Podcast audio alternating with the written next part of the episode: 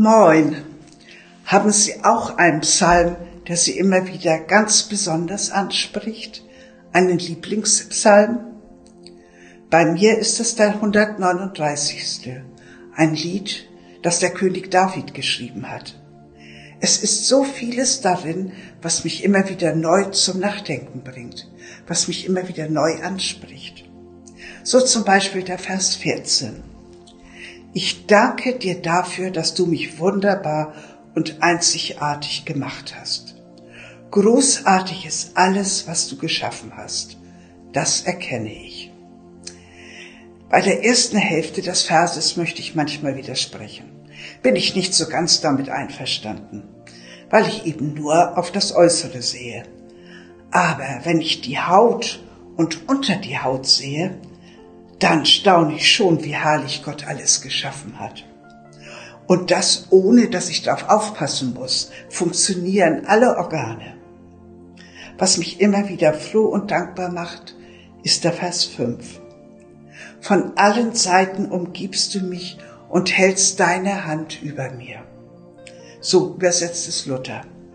In anderen Übersetzungen heißt es, hinten und vorne hältst du mich umschlossen und deine Hand hast du auf mich gelegt.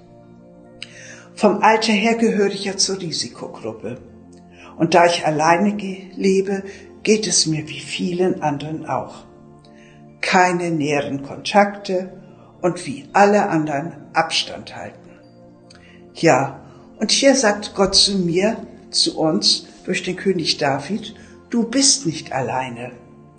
Auch wenn du jetzt keinen Besuch bekommen kannst, ich bin da. Gott ist da. Er hält mich, hält sie fest umschlossen. Nicht nur zu einer flüchtigen Umarmung. Nein, immer. Und das bedeutet ja auch, dass wir ihm nichts vormachen brauchen, nichts vormachen können. Er kennt uns.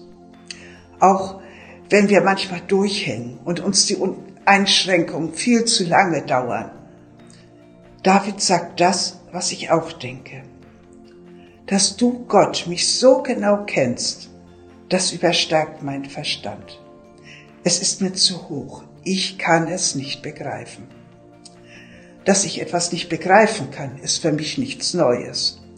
Aber das ändert nichts an den Tatsachen, dass Gott da ist und auch sie, und auch sie mit seiner Liebe umhüllt. Ist das nicht eine wunderbare Sache?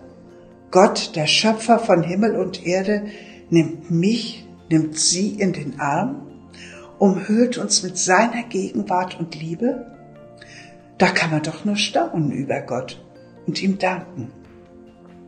Er muss sich an keine Corona-Abstandsvorschriften halten. Sie und ich sind heute nicht allein, sondern umarmt von Gottes Gegenwart und Liebe. Gott sei Dank.